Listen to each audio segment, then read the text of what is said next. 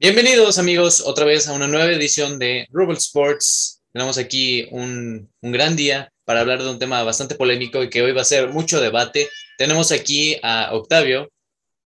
¿Qué tal Juan, Rolis? ¿Cómo están? Emocionado, la verdad, un tema muy polémico y pues a ver, a ver qué tal. Así es. Tenemos aquí también a, a Rodrigo. ¿Cómo estás? Muy buenas a todos, muy buenos días días de viernes, por fin viernes, semana pesada, ya por fin esos fines de semana regresan las ligas. Entonces, pues es una muy buena noticia para todos los aficionados, pero sí, el tema de hoy es un poco polémico, ¿eh? o sea, de que les agradecemos muchos, muchísimo por haber participado en nuestras historias para elegir el tema de hoy, el cual ahorita lo vamos a presentar, pero de todas maneras, pues espero, aquí va a haber muchas opiniones divididas en cuanto a las diferentes secciones que tenemos del programa, pero yo sé que les gustará y eh, algo que no me había dado cuenta, que ya se puede comentar en Spotify igualmente. Entonces, al final vamos a dejar igual la pregunta al aire para que ustedes lo puedan responder.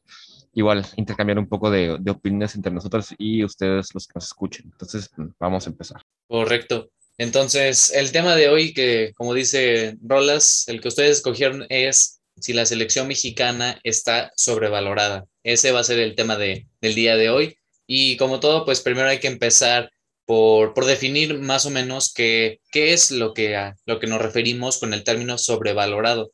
Y aquí, o sea, según la RAE, y se, literal, se los voy a leer con cita textual y todo. Se define como otorgar a alguien o algo mayor valor del que realmente tiene. O sea que por este, darle muchísimo, muchísimo este, atención a algo que no se debería. Y pues bueno, este, ya yendo un poco al tema de, de la selección, pues ha, pasado desde mucho tiempo, cada vez que, hay cambio de entrenador, que México es muy usual que no un proyecto no sea tan largo, casi siempre un mundial y bueno, no, no llegamos a la meta y adiós. Que si lo comparamos con otras selecciones, como lo fue Alemania, pues el entrenador duró años, este, creo que desde como el 2006 estuvo y bueno, apenas este año eh, terminó su contrato, pero pues ahorita en, esta parte para llegar al Mundial, pues está el Tata Martino, argentino, ex entrenador del Barcelona, aunque en el Barcelona siento que pues no fue tan así muy... Sí, con, Paraguay fue cuando este, explotó y eh, creo que ha sido creo que de sus mejores trabajos de selección para Paraguay, creo que sí, fue entrenador para clasificarse para Sudáfrica 2010 y Paraguay llegó, llegó hasta los cuartos de final y casi le gana a España, entonces se hizo muy buen, muy buen eh, trabajo de, de, Paraguay, que ahora mismo no, no, se clasifica a mundiales. Claro, y eso fue algo que, que para, la, para la directiva de la selección, pues fue muy interesante y dijeron, bueno, si pudo trabajar con Paraguay, porque con nosotros no. Entonces, pues ya llega y yo siento que ha sido muy criticado para empezar por la convocatoria que siempre hace, ¿no? Eh, pues la, última convocatoria que, que, hizo para estas eliminatorias, pues fueron cuatro porteros, Cota, Ochoa, Orozco y Talavera, que yo siento que de porteros, yo siento que tienen buen nivel los cuatro, eh, pero bueno, al final, ahorita, de ahorita después de la, de alineación, vamos a decir quién, quién no creemos que debería estar. Araujo, Domínguez, Gallardo, Montes, Moreno, Rodríguez, Jorge Sánchez, Vázquez, eh, Rodríguez. Osvaldito Rodríguez. Osvaldito Rodríguez. ¿Quién tenemos por el medio, Juan? De en medio tenemos a Edson Álvarez, a Uriel Antuna, que te vamos a hablar bastante de él, de Sebastián Córdoba, Jonathan Dos Santos, Andrés Guardado, Héctor Herrera, Orbelín, Luis Romo y Charlie Rodríguez.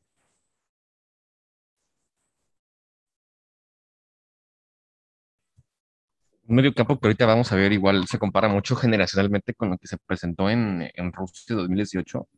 Incluso yo quiero nombres muy, muy buenos. yo, creo, yo quiero reconocer ese, este jugador, o sea, empezando así como a catalogar jugadores infravalorados o sobrevalorados, y un jugador infravalorado sería Edson Álvarez. no sé, pues siento que está haciendo un trabajo excelente en el Ajax y sí destaca dentro del, del medio campo mexicano. Pero de ahí en fuera, pues hay muy buenos nombres, la verdad. O sea, se nota mucho el cambio generacional, que igual lo vamos a ver. Pero en cuanto a, a, medio, a medio campo, se me hace un medio campo muy, muy sólido. Igual con Luis Romo, aunque no sea aficionado del Cruz Azul, tengo que admitir que es un jugador muy, muy bueno, es un jugador muy, muy sólido. Y el medio campo está muy bien controlado por él, igual lo que es Charles Rodríguez. A mí, la verdad, sí me gustaría ver un medio campo en Qatar, liderado por Edson, ya sea por Córdoba y Charles Rodríguez, la verdad. Esos, esos son como los tres que me gustaría ver en el medio campo. Sí, Edson Álvarez, la verdad, este, está muy infravalorado. Pues es titular indiscutible en el Ajax. Eh, pues se, lo quieren mucho también, pero es muy sólido. O sea, el medio campo del Ajax con él es muy sólido. Y se ve la jerarquía que ha llevado en, Europa, ¿no? Que lo comparan con otros mediocampos. Y ahora sí que si Álvarez hubiera sido francés o brasileño, ya estaría valorado por no sé cuántos millones, ¿no? Claro. Y hace rato que estabas diciendo de las convocatorias que era muy polémico. Igual, claro, haciendo también un poquito de, de, hincapié, porque España, este, o sea, quiero hacer la analogía con la selección española, que Luis Enrique hace convocatorias también que en el mismo país no les gusta y que abre mucha polémica, pero aquí, ahora sí hago la, la este, anotación, que España está ahorita a dos pasos adelante que, que México. Sí, no, más, con más de dos, yo creo que ya dio la vuelta a la esquina y nosotros apenas vamos para allá. Pero, pues también eh, arriba, arriba me gusta mucho la, la convocatoria, también siento que faltan, este, pero pues tenemos a Tecatito Corona en Europa, Funes Mori, este, bueno, el recién integrado Funes Mori, Raúl, que regresa otra vez después de un año sin, sin actividad con la selección, Lozano, Henry Martin y Vega. Y bueno, ya llegando a este punto, ustedes, Ro, Juan, ¿quién, ¿ustedes quién creen que no merece estar aquí? Esa convocatoria pues, actual pues, sería difícil. Uh -huh. Yo, mira, podría decirte que eh, no me convence mucho Jesús Gallardo. Ah, creo que en México hay una... Sí, y los partidos que, que alcancé a ver de esta fecha FIFA no me, no me termina de gustar mucho. Sé que es el único lateral izquierdo que hay en México y ahí se nota mucho el problema en defensa, sobre todo que no hay cambios en, el, en, el, eh, en esa parte de, de, la alineación. Entonces, no sé, siento que podría dar un poquito más en esa posición. Sí, Gallardo, a pesar que con club juega un poco mejor, siento que da a desear ahorita que, que ha jugado con la selección. Ofensivamente, sí tiene un poco más de, de peso que, que en defensa, pero pues, por ejemplo, a mí, a mí Araujo, después de lo que hizo ahorita contra El Salvador, se vio muy mal. O sea, nada que ver con el Araujo del Celta de Vigo. Eh, también, bueno, no está aquí. Bueno, ¿sabes quién también no me gustaría? Héctor Moreno, también. Ya no da, no da el ancho. Para ahorita ser titular. Está en Qatar, ¿no? Está en Qatar, eh, no, está en Monterrey. Ah, ya regresó. Sí, está en Monterrey, pero yo no creo que sea, no creo que debe, debería ser titular. En la defensa no creo. Ya, ya pasaron sus años y aunque tenga 31, 31, 31, 32 años más o menos, ya no le veo el nivel. Sí, este, wow. yo, yo siento que apostaría más por Montes, ¿no? Montes y Johan Vázquez ahorita yo creo que van subiendo mucho de nivel, pero sí. para la gente que no pudo el partido de, de México contra El Salvador, yo incluido, ¿qué fue lo que hizo Néstor Araujo? O sea, si nos puedes explicar. Mira, México va ganando 1-0, ya con El Salvador expulsado, o sea, un partido que tenía que ser de transición, marcar el segundo y acabarlo bien. Y una jugada dividida muy tonta. Araujo va así, con el codo arriba y le suelta. De por sí el partido estaba caliente, entonces al árbitro no se, no le dudó y se le sacó roja directa. Pero pues es algo que un central experimentado no puede hacer. O sea, sí es un partido que de por sí son difíciles en los papeles, pues vas de visitante, este, de por sí es tenso el ambiente, no hay bar, te lastiman más de lo que pues usualmente te toca.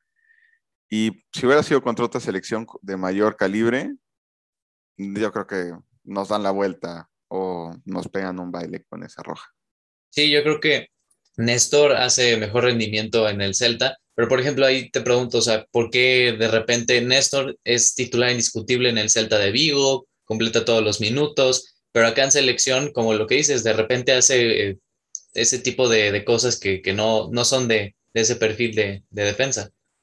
Pues es muy común este, ver, yo creo que eso lo hemos visto igual con otras selecciones, como lo habíamos comentado el lunes, pues por ejemplo, este, Sergio Busquets con España. ¿Qué tal jugó las eliminatorias ahorita para la semi y la final? Jugó bien, como si estuviera teniendo el nivel de, de excelencia que nos acostumbra, pero si lo contrastas con el Barcelona, pues no, no ha rendido, no ha podido rendir muy bien. Y yo siento que más es un tema de, pues, no creo que de entrenador, pero de sistema de juego, ¿no? Pues sabemos que no, no manejan el mismo. Tal vez en el Celta no tiene tantas como responsabilidades en defensa, como tal vez el Tata le exija un poco más. Y creo, me parece que de los centrales, él es el que sale como primera línea de defensa cuando se quedan los cuatro últimos. Y me parece que en el Celta es al revés. Él es, juega como último central. Entonces, pues un jugador que no te tiene la capacidad de, irte a atacar, pues, ¿qué es lo primero que va a hacer? Buscar una falta o buscar cortar el juego, porque pues no, no sabe qué hacer, ¿no? Entonces, es un tema complicado con eso de, del sistema de juego. Yo quiero comentar algo rápido y ya, igual así, que nombres están en la, en la selección, igual basando en rendimiento de club y selección, yo creo que aquí no sé si pueden estar de acuerdo conmigo, pero Uriel Antuna. Sí, yo, yo, yo recuerdo que en cuanto se lesiona Irving Lozano en ese partido eh, de, la, de, la, Copa Oro, si mal no recuerdo que fue el primer partido de la Copa Oro. Del... Sí, creo que sí.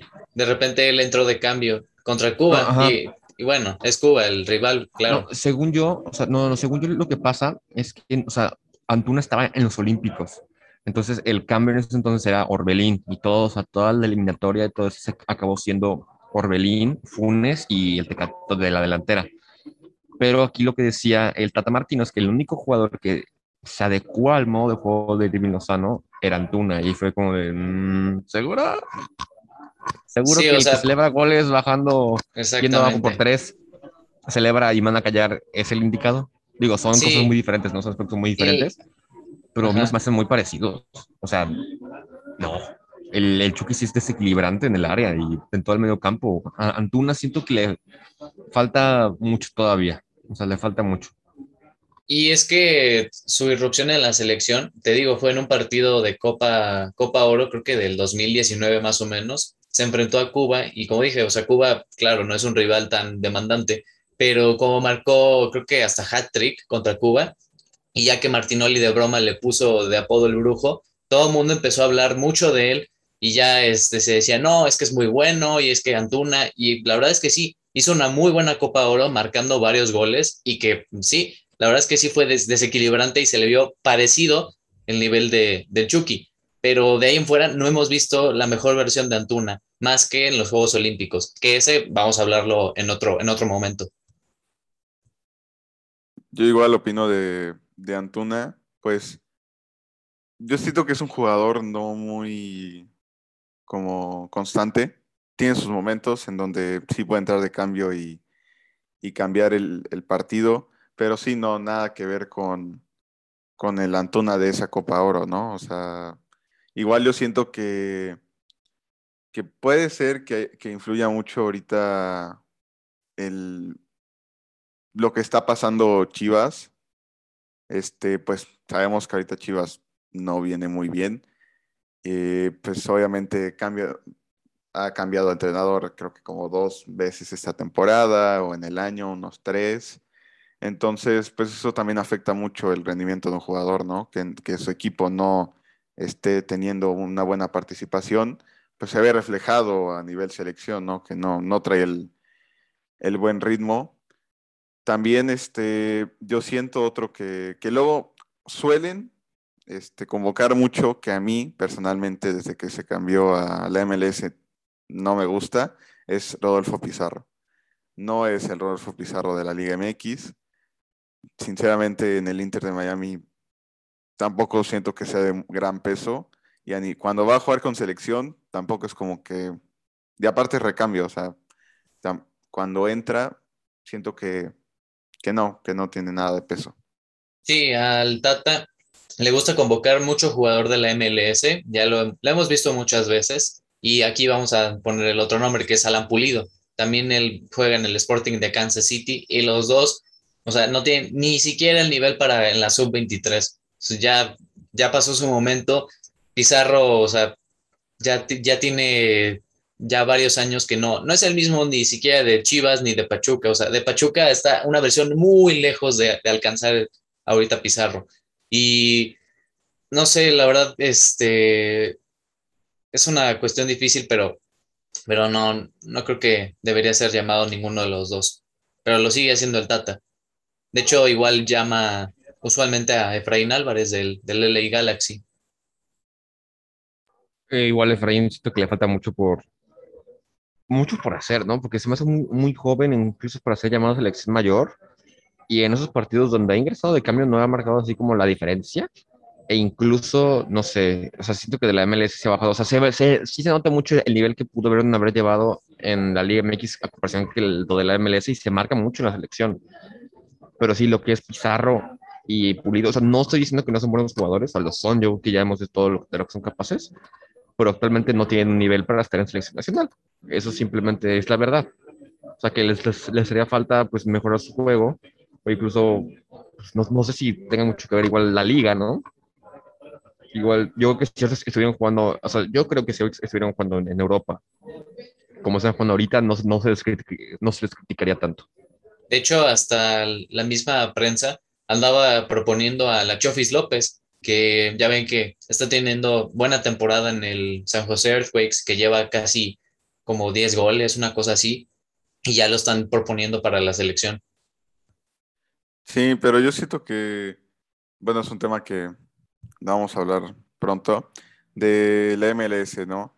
Eh, a mi parecer, o sea, sí pueden llegar a tener nivel MLS, como pasó en su tiempo con Giovanni. Con Giovanni, Giovanni en el LA, con su hermano, pues la rompían, o sea, sí tenían sus buenos números, pero cuando llegaban a selección, mm, no se, veía, no se veía reflejado, ¿no? A un Giovanni que cuando jugaba en Europa, pues en el Villarreal, el Giovanni de Villarreal era muy bueno y pues se, ve, se vio reflejado, ¿no? Este, eh, con el nivel MLS, que va lo mismo con Pizarro, con Pulido, con yo creo que la Chofis, que no sé, o sea, el que destaquen en, en ML, ok, o sea, sí estás destacando en tu club individualmente, ok, tienes la oportunidad de venir a demostrar lo que, lo que estás trabajando, ¿no? pero pues ya lo que son Pulido y Pizarro, que llevan mucho tiempo en MLS y mucho tiempo convocándolos, pues ahorita gracias a Dios ya no los convocan, pero hubo un tiempo en el que cada convocatoria estaban los dos. Y sigue Jonathan Dos Santos convocado en la selección, que también por, por tema de lesión en el Galaxy no juega, este, luego entra de cambio, eh, que sin Chicharito también se lesiona, también está Jonathan, no juegan y aún así van, aún así van a, la, a la selección y, y bueno, creo que todos estamos de acuerdo que si vas a la selección nacional es porque te lo ganaste y porque estás en un buen momento, buen momento de forma como para, como para aportar algo al, al equipo nacional, pero, pero yo no, no creo que, que todos estos jugadores que acabamos de mencionar sean los indicados. Ah, bueno, y además de Carlos Salcedo, pero, pero ese sí, o sea, tuvo que, neta, hasta la, la línea más extrema la, y que la gente ya le estaba insultando. Exacto, el penal, que fallaba faltas, o sea, que todo el mundo en redes sociales le decía al Tata que casi, casi que era un inútil, por decirlo muy, muy educadamente, que no convocara a Salcedo. Hasta ese momento fue que ya el Tata obviamente se dio cuenta y ya dejó de convocar a Salcedo. Pero si no, lo seguiría convocando. Yo recuerdo que ese partido lo vi contigo, Octa, ¿no? Que cuando van a cobrar el penal, vemos, o sea, el designado era Funes Mori o, Orbelín, pero cuando veo que agarras a saltar el balón es como, no, eso no es la reta de primaria. No, primero, primero fue el gol, el gol de, no me acuerdo contra quién era, fue culpa de Salcedo. Creo que contra, no contra Costa Rica. No, me acuerdo. no Canadá. Canadá. contra Canadá, contra Canadá. Cortó mal y luego pasa el partido y marcan el penal. Ajá, fue gol. Marcan el penal y nosotros de que no, pues yo creo que lo va a agarrar guardado. Es Mori, Orbelán, sí, era y obvio. Salcedo decir yo, yo lo voy a cobrar. Pero sí, no, estoy de acuerdo contigo, Juan Salcedo. Incluso en Tigres, nada, ya, ya no trae nada. yo recuerdo que igual hubo una, una semifinal o unos cuartos de final, América contra Tigres, igual reciente, ¿no? Que en vez de sacarle el balón limpio, creo que era Ibarra, lo fue jalando, jalando, jalando hasta el momento que le metió el pie. O sea, eso es una falta de kinder. O sea, siendo un jugador profesional jugando en primera división mexicana, no puedes cometer esos errores. Yo, yo creo que el Tata ya se está dando cuenta de eso. Y pues, o sea, yo no tengo nada en contra de Salcedo. Yo siento que, pues, si ha estado, si está donde estás, porque pues, sí ha tenido un buen rendimiento, pero en los últimos años, para mi gusto, desde el 2018, después del Mundial, no ha sido el mismo jugador. Yo siento que le llegó, le llegó a muy temprano su prime a Salcedo. El, el, Salcedo Prime es el del Frankfurt. El del Frankfurt cuando le gana esa, esa final de la, de la focal al Bayern. Le llegó muy, le llegó muy temprano su, su prime y no siguió su, sí, exacto. consistencia. Bueno, ahorita ya que estamos platicando de qué jugadores no merecen estar en la, selección. Después de todo el hate. Ajá, ya luego de todo el hate, ahora vamos a pasar a quién nosotros creemos que sí deberían estar convocados por el Tata Martino, jugadores que incluso pues fueron sensación en unos momentos, o incluso igual ahorita, o sea, que llaman mucho la atención. Dicen, ¿por qué no los convocan? O sea, ¿cuál es el motivo que el Tata prefiere convocar a Talavera de casi 40 años y no a este, esos jóvenes porteros que tienen mucho futuro, ¿no? Como es el caso del famosísimo. O sea, yo, eso es porque es de Veracruz, ¿no? Sebastián Jurado. Yo siento que igual no se le ha dado todas sus, oportunidades en Cruz Azul, porque pues está detrás de, de Chuy Corona, pero incluso, o sea, Jurado yo lo veo como un portero muy a futuro. Igual lo, vimos con el Veracruz. O sea, él, él, salvaba el Veracruz. O sea, si el Veracruz perdía 10-0, o sea, pues no era, no era, su culpa, digo. O sea, también el Veracruz ya en sus últimos momentos ya no daba para nada. Pero él negaba que no, que no terminaran 20-0, ¿saben? O sea, Jurado también se me hace que, o sea, no verlo ahorita en Qatar como como el portero titular, pero posiblemente para México 2026 me gustaría ver mucho, igual Orgullo Veracruzano. Saludos a Sebastián Jurado. Yo sé que nos escuchas. y espero si algún día podamos verlo titular con la selección. Sí, totalmente de acuerdo eh, que Sebastián Jurado. Que sí, no creo que para Qatar, digo, no, le, no se le exige ahorita todavía para, para ser titular. Como tercer portero, yo creo. Pero pero sí, creo que este, este es el tema, sobre todo en la selección, que estiran la posición y ven que un jugador es muy bueno, estiran y estiran y estiran hasta que tenga 40 años y ya de ahí es cuando este, a la urgencia van a tener que hacer el recambio generacional. O sea, lo vemos en Guillermo Ochoa, en Talavera, Jonathan Orozco, que luego también es convocado, que Rodolfo Cota, y no se le da tampoco la oportunidad a arqueros de la liga, que como ahorita dijo Rolas de Jurado, que del Santos Laguna, que, y tampoco también, ¿eh? Carlitos Acevedo, hasta ya es capitán con, con Santos Laguna y llegó a una final. Ah, no, ese, es otro, e, e, ese, es, otro Acevedo, perdón. sí, no, esa es la Acevedo mala, casi, casi. Y está Malagón también, que es del Necaxa, y que, bueno, ahí hay unos nombres eh, interesantes, pero que no se les ha dado la oportunidad de por lo menos estar ahí, este, que no jueguen, pero que estén ahí este, compitiendo con, con otros porteros y, y, estando a otro, a otro nivel de exigencia. Yo, yo pienso que Acevedo deberían darle una oportunidad. O sea, el año pasado, bueno, la temporada pasada en la liga fue donde hizo su boom. Y yo siento que Santos llegó a donde llegó gracias a, Acevedo. O sea, es impresionante la cantidad de paradas que hizo. Eh, o sea, a pesar de su corta edad, la experiencia como portero, su tamaño también, o sea, no es uno de los porteros más altos, pero su agilidad, su forma de... No, a mí, a mí me gusta mucho, siento que debería estar convocado al menos y sí le deberían dar una oportunidad. O sea, los cuatro porteros que tenemos convocados en México, pues ya son porteros que no te van a durar más del siguiente mundial.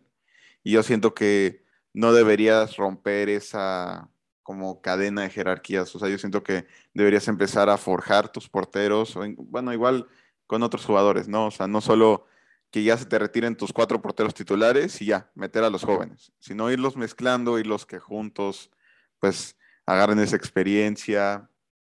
Entonces yo siento que Acevedo como jurado podían ser esa pelea por, por la titularidad en la portería, ¿no? También otro, este, no sé qué opinas tú, Juan, Erika Aguirre, ¿qué piensas? Bien, muy bien, muy bien de Erika Aguirre, aunque algunas veces, algunas veces las lesiones lo merman, pero, pero sí, de hecho, Erika Aguirre se empezó a hablar de él desde que estaba en Monarcas Morelia. Tenía creo que casi 17, 18 años cuando debutó en primera y ya se le estaba dando mucho rodaje a Eric y ya como que dos años empezó a desaparecer, se fue a Pachuca, cambió su posición porque antes jugaba de pivote y cambió su posición a, lateral izquierdo y ahora mismo está muy bien, en un buen estado de forma. Lástima que no lo pudimos ver lo suficiente en los Juegos Olímpicos, pero bastante bien de Erika Aguirre.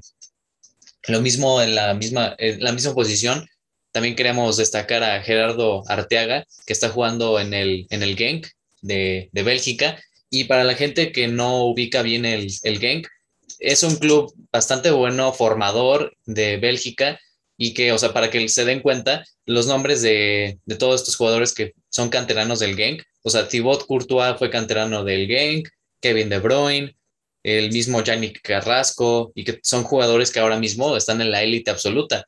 Y es un club que, que forma muy bien a, a, los jugadores. Y ahí es donde está ahorita Arteaga, y que es titular indiscutible pero no sé por qué no es llamado. Mira, ya que sacaste el tema de mexicanos en el extranjero, ¿cuántos casos no sabemos de mexicanos canteranos de equipos europeos? Los nombres ahí se los voy a deber, pero por ejemplo, el caso de este chavo que juega en el Arsenal, que es mexicano, este, no me acuerdo cómo se llama, pero miren, o sea, quedó así que, ¿qué estamos haciendo mal? que nosotros mismos no nos estamos dando cuenta del talento que tenemos en, en México para que otros equipos fuera, como a nivel del Arsenal, vengan aquí digan, ah, pues, ahora vente. Y, o sea, no está jugando, no ha jugado con la mayor, pero está jugando con la sub-23 del Arsenal. Pero, pues, no los, no los han llamado, también lo que es el caso de, de muchos mexicanos que son cantera, como lo estabas diciendo, Erika Aguirre, que tuvo su paso. Muchos jugadores que ahorita están en canteras europeas que deberíamos tener buen ojo en ellos, porque muchos de ellos tienen doble nacionalidad, eh, como es el caso de, de, este que juega en el Arsenal. También es inglés, me parece. Y pues obviamente, si nosotros no nos ponemos las pilas en darle ese, como esa importancia, pues obviamente entre él, yo creo que en su posición como profesional, yo creo que va a querer jugar con Inglaterra, ¿no? Yo creo que va a tener más oportunidad de ganar un mundial que con México por el nivel y la plantilla que tiene Inglaterra. Y eso nos ha pasado igual con muchos jugadores. Igual hay otro que es, creo que mexicano-argentino, que igual Argentina como que quiere entrarle, pero pues todo ese tipo de, de, de jugadores que tenemos, pues no lo estamos aprovechando. Sí, de jugadores del lateral izquierdo. hace rato que decía que no había posición. Creo que aquí están los, los nombres. Son ellos los que deberían tomar. falta uno, falta uno, ¿eh? Yo creo que están quitando el más importante. A ver, ¿cuál es el más importante? Pongo un poco de contexto a esos que nos escuchan. Yo la verdad tengo que reconocer, no, no es muerto Octa. La verdad, o sea, yo tengo que reconocer mucho la trayectoria y la carrera de Miguel Ayun. O sea, yo sé que ahorita me van a tirar basura por muchas cosas, pero yo tengo que decir que Layun lo considero, o sea, creo que sería mi jugador favorito de fútbol, no solo por lo que logró, sino por todo lo que tuvo que pasar para llegar donde está. Se me hace una historia, pues una historia muy, muy, muy buena de vida. Igual aparte es veracruzano, es de Córdoba. Y, o sea, no tuve el placer de conocerlo, pero es algo que espero algún día. Y yo, o sea, yo lo considero a Layun, o sea, no, no sé en la felicidad que me dio verlo regresar a la América porque se fue siendo capitán y yo pues, espero verlo levantar otro título igual con el América. Pero incluso la Jun se me hace un jugador muy, muy completo. O sea, manda centros, te busca, te tira, te defiende y el que aparte es un líder, ¿no? Entonces yo creo que, o sea, yo si fuera el Tata Martino sí le daría su oportunidad. Yo sé que ya está en una edad en que posiblemente uno ya pensaría en ir como concluyendo una carrera. O sea, no, no está tan, tan viejo la Jun todavía, tiene mucho tiempo todavía y espero que sea con el América. Pero de todas maneras, siento que sí le debería dar una mínimo una pequeña competencia a lo que es Jorge Sánchez, porque igual Jorge Sánchez en, la selección no, creo que no termina por convencer a muchos. Y yo creo que el ayuda mínimo, o mínimo como un tipo mentor, para él sería una muy, buena idea. Entonces, yo sé, o sea, yo, yo sé que no están de acuerdo conmigo muchas cosas, pero bueno, saludos a Miguel Ayun. y, continuamos. Ajá, mira, la verdad, hasta eso podría este, darte un punto de razón, porque jugadores como el Chaca Rodríguez no, da una ya. O sea, ni siquiera en Tigres da una el Chaca Rodríguez y ahí podría ser la, la inclusión de, de la Jun en, como suplente en la lateral por derecha para que Jorge Sánchez esté ahí presionado, no solo en el América, sino en la selección mexicana, que, que le tenga que echar ganas, que también no se, no se estanque en la, en la mediocridad, por decirlo así. Sí, pero entonces, ¿cuál es la cuestión ahí con, con la Juni? Y, lo vamos a ver con el siguiente, con el siguiente, porque el de ahí, el otro no. Eh, con Chicharito. Este, yo siento que el Tata es un entrenador que ya cuando ve que un jugador está ya, pues ya, no por terminar su carrera, pero pues que no tiene como más a alcanzar, pues ya no los llama. O sea, Chicharito ¿qué más jerarquía quieres que tenga? Si jugó en el Real Madrid, jugó en el United y que le podría dar a los delanteros ahorita que tiene la selección, ¿no? A Henry Martin le podría ayudar mucho esa visión que tiene, que tiene Hernández, ¿no? Sí, la verdad es que en Chicharito es una cuestión muy diferente porque con Chicharito y el Tata tuvieron un problema. No, no me acuerdo ahora mismo de qué fue, si los que lo están escuchando lo pongan acá abajo en el podcast, eh, pues estaría increíble. Pero yo me acuerdo que sí tuvieron un conflicto ellos dos y es por eso que a Chicharito no lo, no lo llaman ya en la selección. Por eso en la, al inicio de temporada que estuvo marcando 10 goles, que estaba repartiendo muchas asistencias, el Tata no lo convocaba. Creo que su última convocatoria habrá sido a principios de 2019, 2018. A mí me gustaría verlo otra vez en selección. O sea, yo sí, pero la, verdad, la verdad con el Tata no lo vamos a ver en selección. Yo creo que no. Me gustaría porque no tarda también el Chicharito en retirarse, la verdad. Y pues bueno, hay que, o sea, hay que darle como el, la, el nivel y la posición que lo que es Hernández para la selección, es el máximo anotador de la selección mexicana. O sea, es, es historia en persona. Y pues no sé, o sea, me gustaría mucho por esa, igual el liderazgo que tiene Hernández, lo vimos en, en el 2018 en Rusia, este, pues literal lo que él decía, o sea, imaginémonos cosas chingonas, imaginemos pasar, cuando pasamos primero de grupo, desgraciadamente, pero le ganamos a Alemania, Alemania, doctor. Entonces, ver casi que era el único que creía, y ese tipo de liderazgo nos hace falta en la selección. O sea, está guardado, otro de jerarquía HH, pero yo siento que de los de arriba no hay uno que digas, él toma la batuta, ¿no? Y bueno, el caso de, a palabras de Chicharito, el mejor mexicano que hay hoy en día, que es Carlos Vela, sin duda alguna, si Carlos Vela le gustara el fútbol, ese güey sería jugador en donde quieras, en el equipo que quieras. Haciendo, haciendo también la frase de Martinoli, jugaría en Saturno, en Saturno, pero no le gusta el fútbol. Pero le gusta más la NBA, entonces, muy, no sé, talento desperdiciado. No, no sé por qué. Si tú sabes que eres bueno en algo y que la vas a romper, ¿por qué no? O sea, aunque no te guste, pero ¿por qué no sacarle fruto, sacarle provecho a eso que, tienes tu, no sé, esa ventaja sobre todos. Y Carlos Vela era un gran jugador, es un gran jugador, aunque juega en el, el AFC, juega muy bien, la rompe muy bien. Y me gustaría volver a verlo en Europa.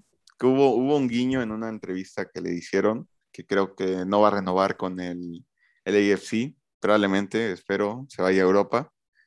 Pero no, no, si Carlos Vela seguiría jugando al nivel que lo vimos en la Real Sociedad y que no hubiera ido como en caída así en picada, no, no, sería otra cosa, la verdad. Sí, así como otra cosa, vamos a hablar de, sobre todo de, desviar temas, que es otra cosa que pasa mucho en, en la selección. Ahora mismo el tema que fue en boga durante uno o dos meses fue el llamado de Rogelio Funes Mori y que se creó muchísima polémica alrededor y que también mucho debate que si, que si por qué lo convocan, si a México, a la selección de México solo tienen que ir mexicanos, que por qué naturalizados. Se hablaba mucha bola de eso y pues darle ese tipo de atención, pues no, no se le daba también esa atención a otros jugadores que merecían o que por lo menos que estuvieran fogueándose y que tengan experiencia internacional, que Henry Martín, ahí del América, el Mudo Aguirre, que también eh, de repente marca goles y sale de suplente y marca, marca goles y te crea muchas jugadas peligrosas. Y no, no sé, creo que la cuestión es algo pues tediosa, pero así, así se ha manejado la gran mayoría de veces y... Yo no sé qué piensen ustedes este, sobre lo del caso de, de Funes Mori, más en general, que, o sea, extranjeros naturalizados mexicanos jueguen en, en la selección mexicana. A mi parecer, igual quiero escuchar lo que piensan, yo siento que, que mexicano es el que siente los colores, el que siente su bandera, el que siente su país, ¿no? Si, o sea, si un jugador extranjero siente más sus colores de acá, que no es una bandera donde él nació, pues ¿por qué no darle la oportunidad, no? Este, yo siento incluso, pues hemos visto muchos naturalizados en otras elecciones que ahora sí que sudan más la camiseta de la selección que otros que sí son 100%. Lo vimos, por ejemplo, con, con Laporte, o sea, Laporte que tenía nacionalidad francesa, pero bueno, también al darse cuenta que no iba a jugar, pues tenía la posibilidad de jugar con España y con España suda la camiseta y, y más que otros, otros centrales españoles, ¿no? Entonces yo siento que si, si de verdad lo sientes y quieres vivir por, por tus colores, ¿por qué no darle la oportunidad, no? Claro, eh, y yo creo que el tema de Funes Mori fue por más lo que hemos estado hablando casi todo este tiempo de podcast, de la urgencia. No había delantero, Raúl estaba lesionado y como el Tata experimentaba poner a Chucky de delantero centro, obviamente no te iba a marcar tantos goles, y como no le, como no, no encontraba la pieza para, para que fuera el delantero centro, tuvo que a fuerzas llamar a Funes Mori y naturalizarlo. Entonces yo siento que es por eso la eh, emergencia de tenemos, tenemos que ya tener un, un, delantero centro y pues esa, esa es una cosa que ahorita les quiero hacer esta pregunta a, aunado a eso, que si se resiste el cambio generacional, o sea, si están ahorita otra vez evitando que, no se haya, no, no, no suceda esa transición. Pues hay un buen trabajo por detrás. Eh, yo siento que la convocatoria que hizo México, bueno, que ha hecho México con lo que fue los Olímpicos, yo, yo vi un México muy, muy bien, o sea, con muchos jugadores que hay que ponerle la lupa eh, lo que es Córdoba, que bueno, ya está jugando con la mayor, jugó muy bien en Olímpicos. Este, lo que es Laines, también factor, muy bien. Pero yo siento que, que no nos va a pesar tanto como fue, yo siento que después de, de Brasil. Después de Brasil, pues sí se nos, tuvimos muchas bajas, pues, bueno, la Jun dejó de ir a selección, este, pues Rafa Márquez, pues no tan constante, ya estaban un poco viendo más a, futuro, pero lo que fue pasar del 14 al 18 yo siento que fue más difícil y espero que no nos, que no nos vuelva a pasar porque pues tenemos jugadores, la verdad, y los proyectos que hay en, en, en las categorías este, más abajo, pero yo siento que, que sí tenemos buenos proyectos que pueden, pueden destacar. No sé qué piensas tú, Rolas. Sí, o sea, ahorita la verdad me gustó mucho cómo, cómo juega la selección olímpica. O sea, yo creo que incluso esos partidos de la, de la selección sí me emocionaba verlos, la comparación con lo de las eliminatorias, porque no sé, yo siento que los jóvenes traen igual, no solo un cambio en, en estilo de juego, sino de ideología, ¿no? Porque estamos acostumbrados que dices, no, pues convocan a los mismos, solo por el nombre, pero ahorita con esas oportunidades como los Olímpicos, México, o sea, yo que México se da la oportunidad de decir que, o sea, hay cabrones, hay jugadores que no, se pueden partir la espalda por el escudo, o sea, que sienten los jugadores a fuerza así. Igual con lo que dices tú, mira, yo la verdad estoy de acuerdo contigo, Octavio, que, o sea, quien siente los colores debe ser considerado, ¿sabes? O sea, no sé, no, en, términos de fútbol, si se le puede dar la oportunidad, qué bueno, o sea, porque igual, yo creo que toda la ayuda puede ser, toda la ayuda puede ser necesaria. igual, ¿cuántos naturalizados no hay en, otras selecciones de grandes calibres que no son de todos nacidos en ese país, pero ya la rompen? O sea, como yo creo que el caso que se me viene más a la mente es Francia. Digo, puede ser un caso muy parecido por la doble nacionalidad de los padres de los jugadores. Pero incluso, o sea, juegan así y sus raíces no son francesas, francesas. Igual, ¿quién dice que México no puede ser igual? Yo digo que está bien, o sea, Funes Mori yo creo que sí está aquí es porque, pues, llamó la atención de del, del, Tata. Es un buen, es un buen atacante también, al igual que Raúl. Y yo siento que ahorita con el cambio generacional en frente a lo que se viene como lo es el Mundial de Qatar, pues va a ser muy, muy distinto a lo que vivimos en Rusia y en, y en Brasil. Esa es mi opinión. Y mira, comparando con lo de Funes Mori, ahorita viendo la... Un momento, ahorita ya la... Este, viendo la convocatoria del, de lo de los Olímpicos, JJ Macías. ¿Qué hizo JJ Macías? Él decidió no ir a representar a su, a su país por ir a buscar su carrera en Europa. O sea, no sé. O sea, yo siento que ese tipo de cosas, si de por sí te están dando la oportunidad de ir a jugar, a representar a tu país, y pues decides ser egoísta y decir, no, que se vayan por allá y yo me voy a buscar mi carrera. Pues ese tipo de cosas, o sea, mejor darle una oportunidad de alguien fuera que sí quiere sentir los colores, ¿no? Sí, y en la selección olímpica, por ejemplo, Paco Villa, el comentarista de Televisa, antes de, la, de los Juegos Olímpicos decía que Sebastián Córdoba era un pecho frío. Y hasta se hizo la polémica y también se hizo mucho revuelo de que, uy, le dijo a Sebastián Córdoba que es un pecho frío y es el 10 de la América y tiene veintitantos años y ya debería estar en Europa y bla, bla, bla, bla, bla. Entonces, cuando ocurrió lo de los Juegos Olímpicos y que obviamente por la situación que era de la situación sanitaria que se está viviendo ahora mismo, Ningún aficionado fue al estadio, tampoco periodistas tuvieron la oportunidad de charlar con los jugadores después del partido y vimos, yo creo que la mejor, la mejor versión de, Córdoba en, selección mexicana. Lo mismo de Antuna, de repente ese tridente, Henry, Antuna y Alexis Vega, otro también que, que fuera de Chivas, estaba haciendo una mala temporada y que luego en el verano hizo una gran, un gran torneo de Juegos Olímpicos. Entonces, será, yo creo que será por, por no solo los medios, sino nosotros considerar que los jugadores de México, no, es que ya están para Europa, es que ellos ya son titulares indiscutibles y que porque juegan en equipos tan demandantes y que también puede influir mucho el contexto, en este caso de Chivas, que tanto Antuna como Alexis Vega son de, del club, eh, que los, los sobrevaloran mucho, pero que a la hora de la hora por eso no los veamos, no los veamos en su mejor, mejor nivel. Claro, claro. También México tiene que tener los, a los jugadores los pies sobre la tierra.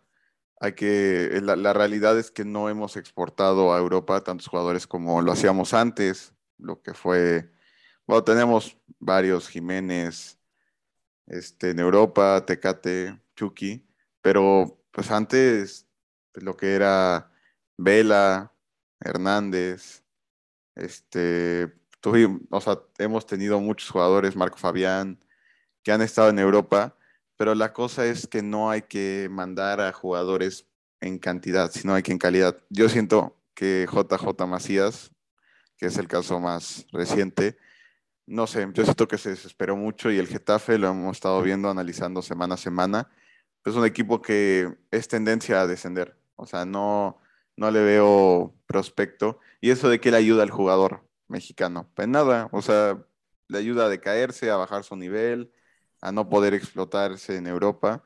Entonces, también otra cosa que hay que ver y tener los pies sobre la tierra, que es un poco, no sé, extraño, es el ranking de la FIFA.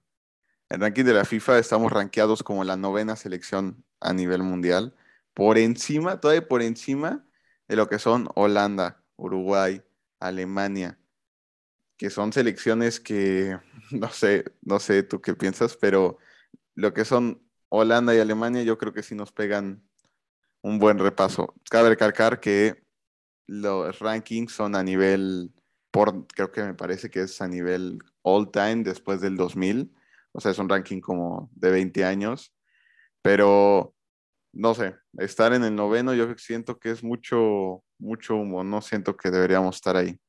Yo también, siento que no deberíamos estar ahí. Y lo que decías de, de JJ, no hizo buen torneo en Chivas, este, se bajó de la selección olímpica por querer su lugar en el Getafe, llegó a Europa, pero no está consolidándose.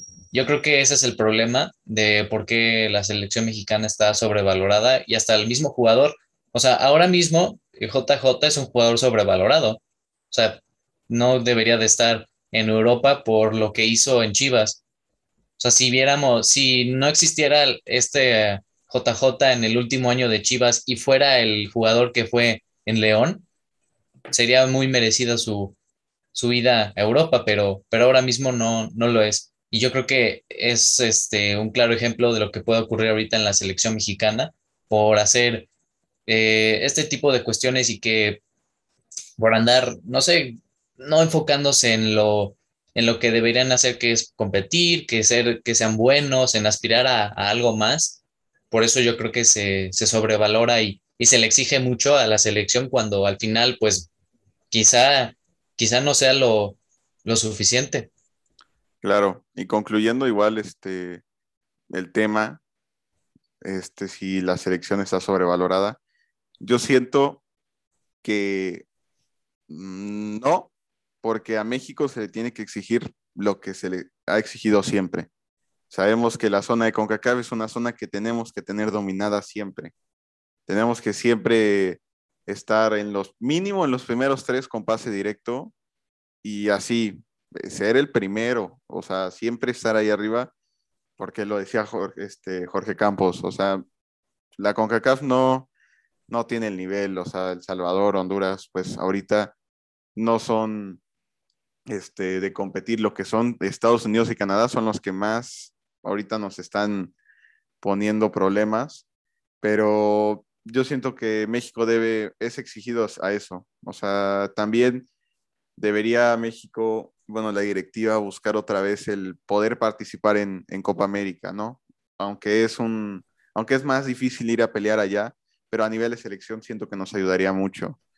Eh, yo sé, y lo, hemos visto cuando invitaban a México, que México mandaba un equipo B a la Copa América. Pero yo siento que el equipo B que tenemos ahorita sí le puede hacer pelea porque es el equipo de la de los Olímpicos y es un equipo que hizo un gran papel en, en Tokio y que yo siento que podría hacer un, un gran papel en, en, Copa América. Espero que, que nos vuelvan a, a, tomar en cuenta, pero también, pues, no solo es a nivel selección como México debe crecer, sino a nivel clubes.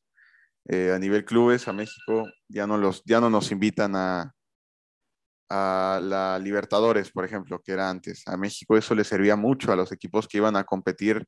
Tigres, que llegó a una final, este, creo que contra River Plate. O sea, eso, ese tipo de competiciones a nivel club te ayuda y te ayuda a forjar a tus jugadores, a que este, equipos en el extranjero te vean, eh, pongan ojo y lupa a tus jugadores todo, ese, todo eso es, va de la mano todo eso. Y anda, pero eso, eso justamente que estás diciendo de que los clubes que necesitan ir a Copa Libertadores, que la selección necesita ir a la Copa América, como no están yendo, no sé si sea porque como estamos acostumbrados a ver a que México esté compitiendo eh, alrededor del mundo y ya no lo hace, no sé si como no se dieron cuenta selecciones como Canadá, Estados Unidos, que están pisando los talones, por decirlo así, pero yo creo que, no sé, yo, yo siento que la selección sí está sobrevalorada ahora mismo. No, no creo que, o sea, puede peligrar el, el ese mote de gigante de la CONCACAF, aunque igual y puede ser que en la selección, pues es lo máximo que pueda dar ahora mismo. Sí, o sea, también, eh, sí, yo concuerdo que está un poco sobrevalorada. También, o sea, si te puedes analizar los números del Tata, pues ha perdido, no muchas veces, pero las veces que ha perdido, lo hemos comentado, pues fueron en cosas claves, finales, que luego cuando necesitamos que los seleccionados mexicanos aparezcan, pues es cuando, cuando desaparecen, ¿no? Pero sí, debemos de poner los pies en la tierra. O sea, México está ok para competir en fase de grupos en Mundial, pero no hay que correr, hay que primero pasar esta eliminatoria. Aún no estamos creo que ni a la mitad de la eliminatoria mundialista. Vamos por buen camino, pero es primero llegar, ver quiénes llegan. Muchas cosas pueden cambiar en un año. En un año eh, puede, no sé, una joya en la liga o quien tú quieras puede explotar y puede estar ahí, ¿no? Entonces hay que ir partido a partido, como dice el Cholo Simeone, y pues ver, ver qué, qué nos puede traer, ¿no? Sí, yo creo que nos quedamos con ese mensaje de, de hay que poner los pies en la tierra y que, que hay que ver paso a paso lo que, lo que ocurre con la selección y no hay que estar haciendo sueños e imaginarse cosas pregonas de, no, sí, vamos a ir al quinto partido, porque ya se está haciendo creo que un poco el tabú, pero bueno, eh, hay que tener los pies en la tierra y enfocarse en que pues México se va, se va a clasificar a, a Qatar, que es el primer objetivo, y ya de ahí pues lo que venga. Claro, este, el quinto partido es un tabú que tenemos en la historia de la selección lo decía Xavi Hernández. Este, espero que se nos dé pronto. Y pues no sé, este, para concluir la pregunta que igual le vamos a hacer a los, a los que nos escuchan, este, México, mm, yo siento que no puede llegar a ganar un mundial. A hoy nos faltan muchos años, no sé qué opinas tú. Sí, le, hace, le faltan muchos años y es también una, son otras cuestiones que, influyen para que se haga un, un, buen desarrollo de jugadores y que tengan la experiencia internacional para competirle a selecciones y que no les tiemble el pulso. Así es, entonces déjenos en los comentarios, en Spotify ya pueden ahí comentar qué, qué opinan ustedes, igual en Instagram, síganos en Instagram, Blue Sports, todo junto. Y pues nos estamos viendo el lunes, ya habrá eh, clubes en los fines de semana, también la siguiente semana hay Champions, entonces otra vez regresamos en actividad de, clubes. A la normalidad. A la normalidad ya no los van a sobreexplotar. Yo creo que a muchos les van a dar descanso, la verdad. Va a haber muchas rotaciones en las plantillas. Entonces, pues, eh, síganos semana tras semana. Muchas gracias por escucharnos y nos vemos el lunes. Gracias a todos.